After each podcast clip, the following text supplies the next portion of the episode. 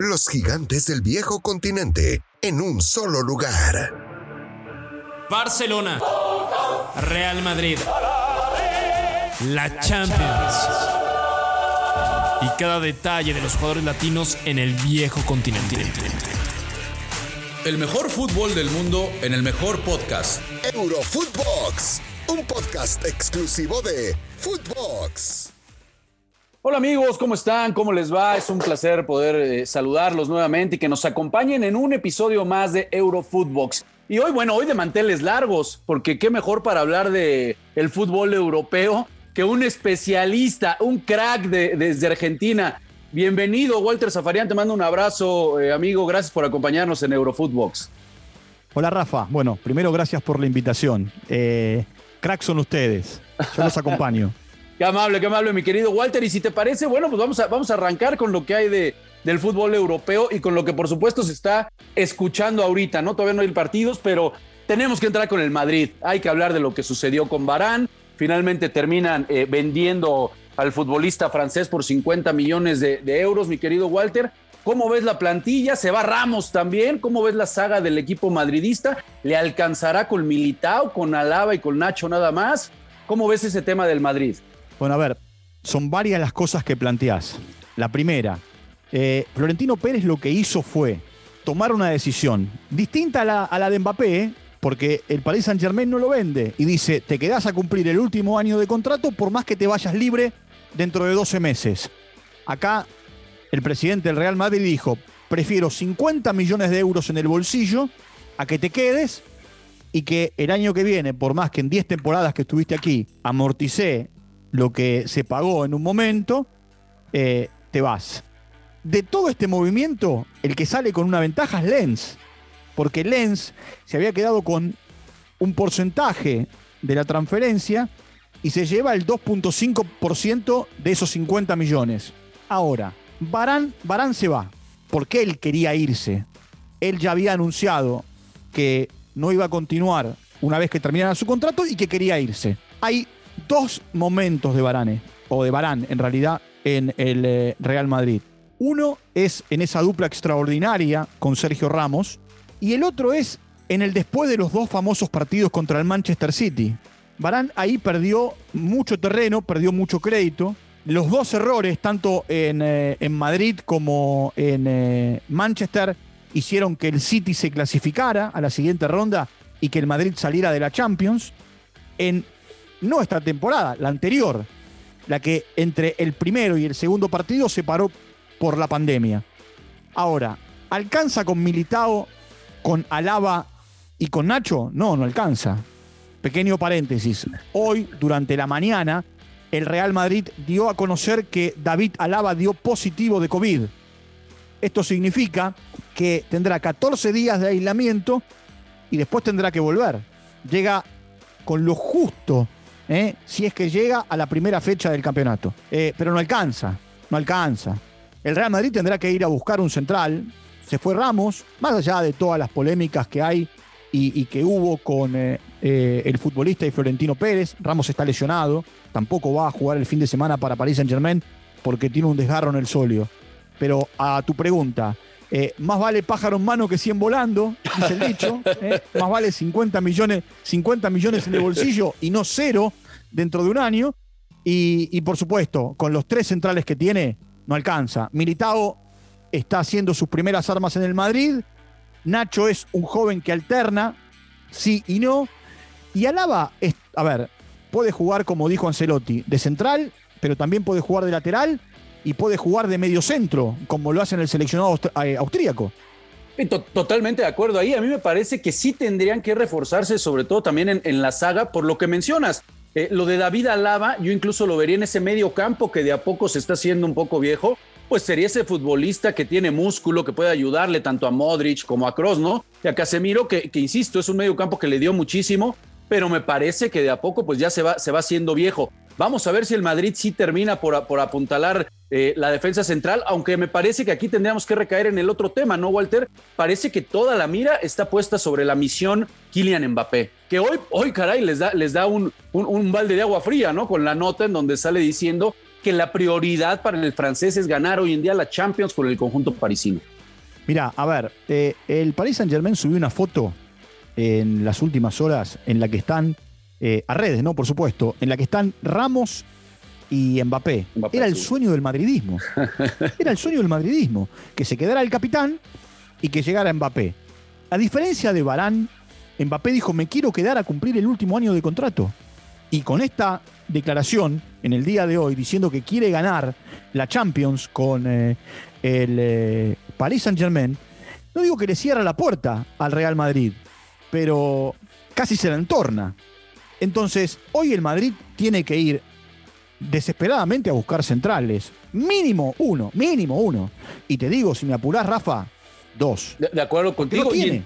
No, no, no, no tiene. Está Chust, está Vallejo, pero por supuesto que no, no cumple, no te dan las garantías de esta pareja de centrales que ya estamos hablando, ¿no? Que, que tenía el conjunto de- del Madrid. Ahí estoy totalmente de acuerdo contigo. Si no es entonces Kylian Mbappé, arriba no ves pues bastante eh, flaco también el conjunto madridista, porque mira, tendríamos que hablar, por supuesto, de Karim Benzema, pero Karim Benzema no hay un recambio para el francés. Después, lo de Hazard o lo de Vinicius no hay otro tampoco. nueve. No hay otro nueve. Y Hazard y Vinicius, Mirá, no hay- no hay ¿qué otro- esperamos de ellos? Mira, no hay otro 9. de hecho, cuando Benzema en el mes de enero estuvo lesionado, eh, el Real Madrid tuvo su peor mes en la temporada. Eh, cuando Benzema volvió, los goles de Benzema y toda la situación que él genera hizo que el equipo avanzara en Champions hasta donde avanzó y, y terminara peleando hasta el final del campeonato mano a mano con el Barcelona y el, eh, Atlético Madrid el hecho de quedarse con la liga. Eh, también hay que ser eh, realistas, Rafa. Tiene 192 goles en la liga, Benzema. No es un improvisado. No, no, no. Ahora, necesita un 9. Ahora, ese 9 es Mbappé. Yo no sé si Mbappé hoy es 9-9. Hace goles. Eso sí es cierto. Pero también eh, el Real tiene jugadores que convierten goles. Porque todo lo que rodea a Benzema en la, en la, en la delantera eh, convierte goles. El gran tema hoy para Ancelotti es definir qué hacer con Gareth Bale en, en la zona de ataque. Porque Bale no solamente puede ser un buen jugador para reforzar el ataque, sino tiene gol. Y ese es el tema, ¿no? Precisamente. Lo que pasa es que hay un detallito ahí con Bale por la plaza eh, comunitaria, ¿no? Por el Brexit que ocupa plaza de extranjero y parece que ya la tiene llena en ese sentido. Sí, bueno, pero hay otra Madrid. historia. A ver, eh, vos querés agarrarte de eso y está bien.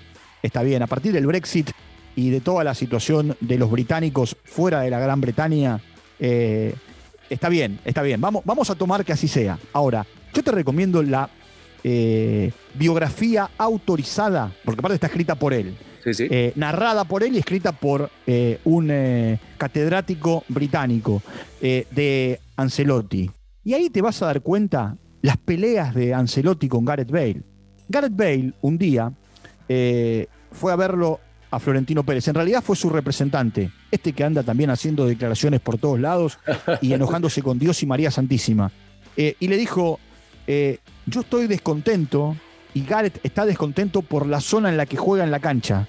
Florentino Pérez lo citó, esto lo cuenta Ancelotti, no es que se me Sí, sí, a mí, ¿eh? Sí, sí, sí. lo citó y le dijo a Ancelotti lo que el representante de Bale le había contado. Ancelotti lo citó a Gareth Bale y le dijo, mirá, si vos tenés algún problema de dónde jugás o cómo te hago jugar, tenés que hablarlo conmigo, porque soy el entrenador. Y no, tu representante con el presidente.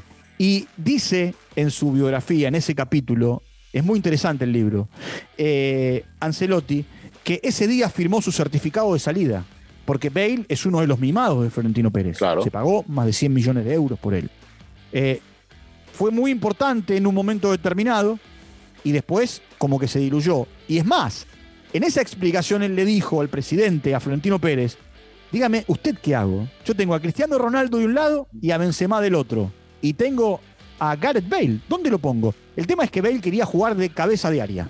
De nueve, claro. Según dice que- su empresario, ¿eh? Según dice su Ahora- empresario, no quería jugar más por la, ban- por la banda. ¿Qué, qué tanto en ese sentido la, la nostalgia de, de Carleto por estos futbolistas que ya tuvo en el proceso anterior y por supuesto que le llevaron a ganar la Orajona? ¿Qué tanto puede pesar esa nostalgia ¿no? con, con, con Carleto para la toma de decisiones en tratar de, de revivir a un Isco, a un Marcelo, a futbolistas con los que él eh, eh, eh, vivió grandes momentos?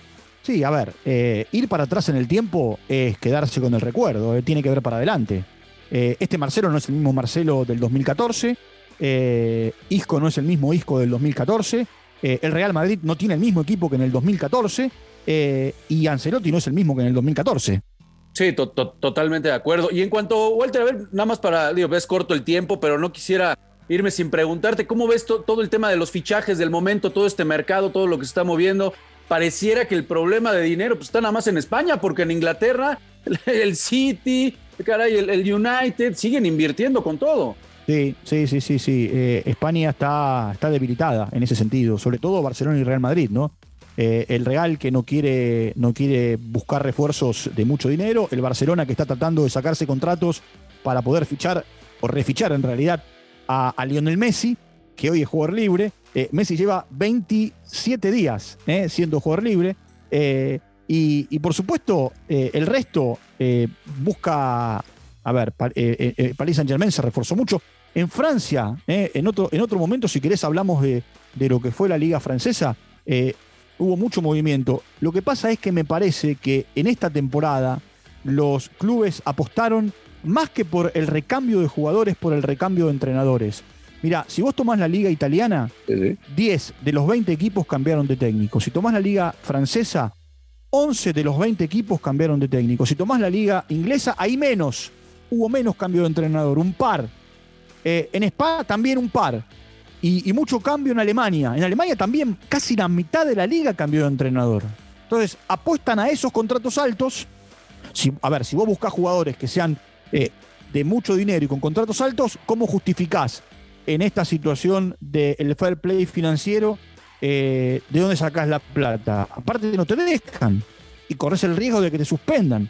Sí, sí, totalmente. Para, eh, eh, el dato que nos estás dando, bueno, pues ahí, ahí está, ¿no? Es, revelador. Han apostado más las ligas por en este momento cambiar a los directores técnicos. Y Walter, bueno, pues dicen, dicen que cuando te la pasas bien y charlas a gusto se pasa muy rápido el tiempo. Es hora de, despedirnos, por supuesto, agradecerte la, la, presencia aquí, que nos compartas todo tu conocimiento del fútbol europeo eh, y ojalá que se repita, mi querido Walter. Cuando quieras, cuando quieras, te acompaño aquí en Footbox eh, eh, eh, Europa o, Eurofootbox en realidad. Y, bueno, los espero en Footbox Argentina para, para también encontrarnos allí con, con, todo lo que tiene que ver con el fútbol argentino. Así que gracias a vos, Rafa. Gracias por la invitación y cuando quieras a disposición como siempre. Gracias Walter y bueno, un abrazo a toda la, toda la banda que nos acompaña. No olviden, por supuesto, escucharnos en la plataforma de podcast favorita no nos pueden eh, seguir de lunes a viernes, por supuesto, también en nuestras cuentas personales, en Instagram, en todas las cuentas también pueden encontrar Footbox. Les mandamos un abrazo y no se lo pierdan, amigos. Nos vemos mañana. Esto fue Footbox con Rafael Márquez Lugo, un podcast exclusivo de Footbox.